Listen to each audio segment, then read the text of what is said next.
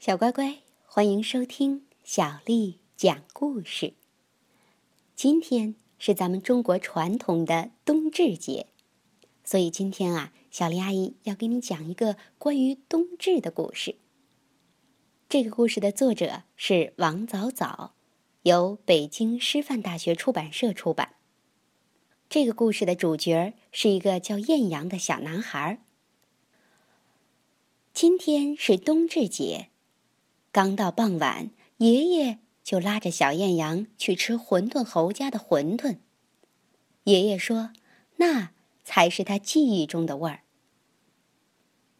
晴冬至烂年边，雨冬至晴过年。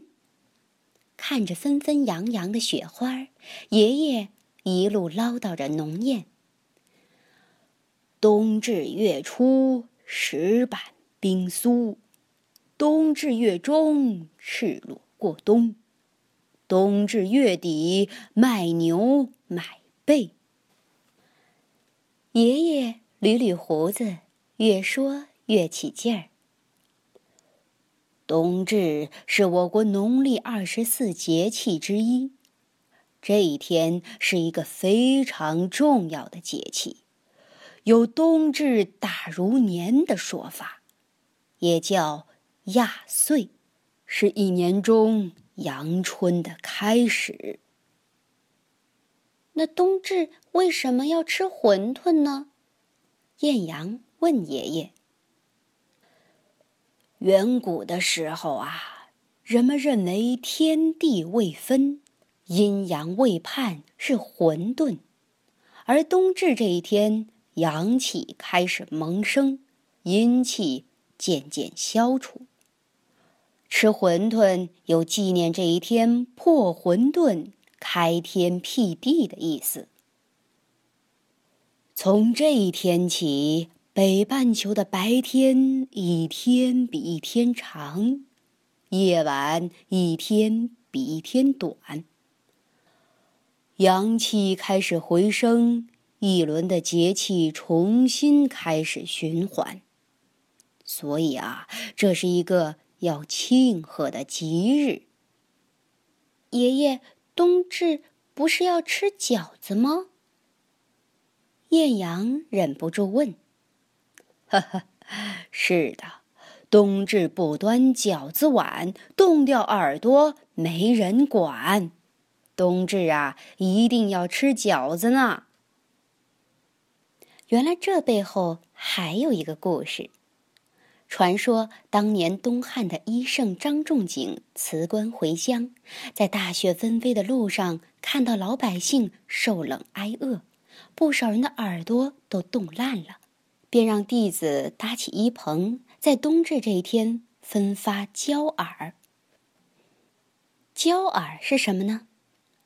张仲景把羊肉和驱寒的药材放在大锅里熬煮，然后把羊肉药材捞出来切碎，用面把羊肉药材包成耳朵状的焦耳，煮熟之后分给来求药的人每人两只焦耳，一大碗肉汤。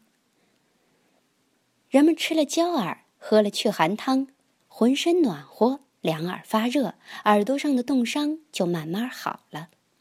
所以啊，冬至吃饺子，既是不忘医圣张仲景熬制祛寒焦耳汤之恩，也是为了驱寒。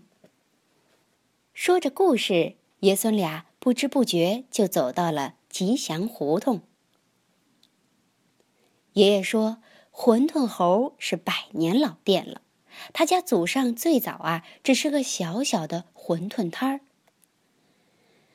点好了饭菜，在等待的时间。喝一杯热乎乎的暖胃茶吧。馄饨侯的馄饨都是大骨熬汤，别提多美味了。馄饨皮儿爽滑劲道，馅儿里头加了扇贝，非常鲜，酸酸辣辣的汤也很过瘾。爷孙俩吃了元宝状的馄饨，又吃了加入药材的冬至饺子，浑身暖洋洋的，一点儿也不冷了。回到家里，爷爷又温黄酒来喝，几口酒下肚，爷爷又禁不住给小艳阳和爸爸妈妈讲起了冬至的故事。爷爷回忆到，在他的老家绍兴，人们爱在冬至前酿酒，叫做冬酿酒。酿成后香气扑鼻，特别诱人。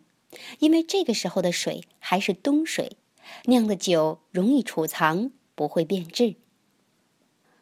绍兴人家还爱在冬至日前后将一年的米冲好，叫冬冲米，因为春气一动。米芽浮起，米粒便不如冬天时坚实。冬冲米，米粒不易破碎，减少了损耗，人吃了也有劲儿。说着说着，爷爷打起了盹儿。困觉要困冬至夜。冬至是一年中夜晚最长的一天，冬至安眠一夜，可保全年好梦啊。要休息了，在这宁静的雪夜，睡个安安稳稳的冬至觉吧。第二天，爷爷开始图画《九九消寒图》。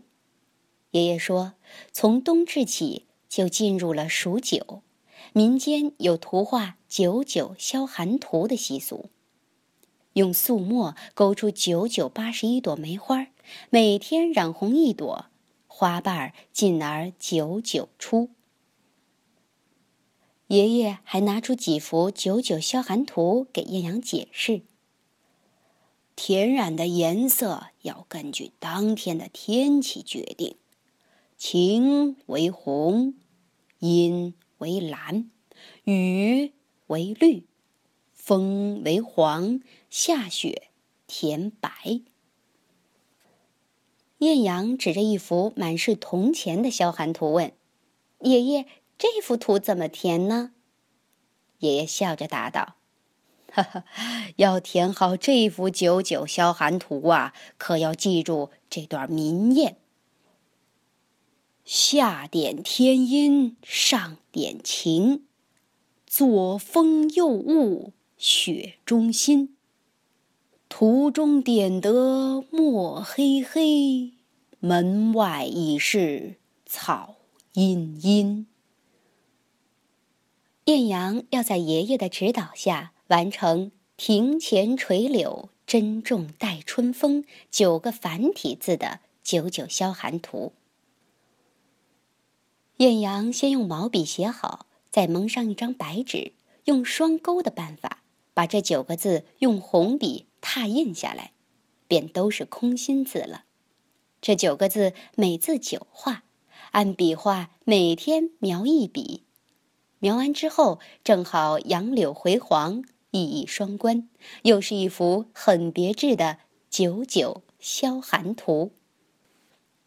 小艳阳还特别喜欢唱爷爷教的九九消寒歌：一九二九不出手。三九四九冰上走，五九六九沿河看柳，七九河开，八九雁来，九九加一九耕牛遍地走。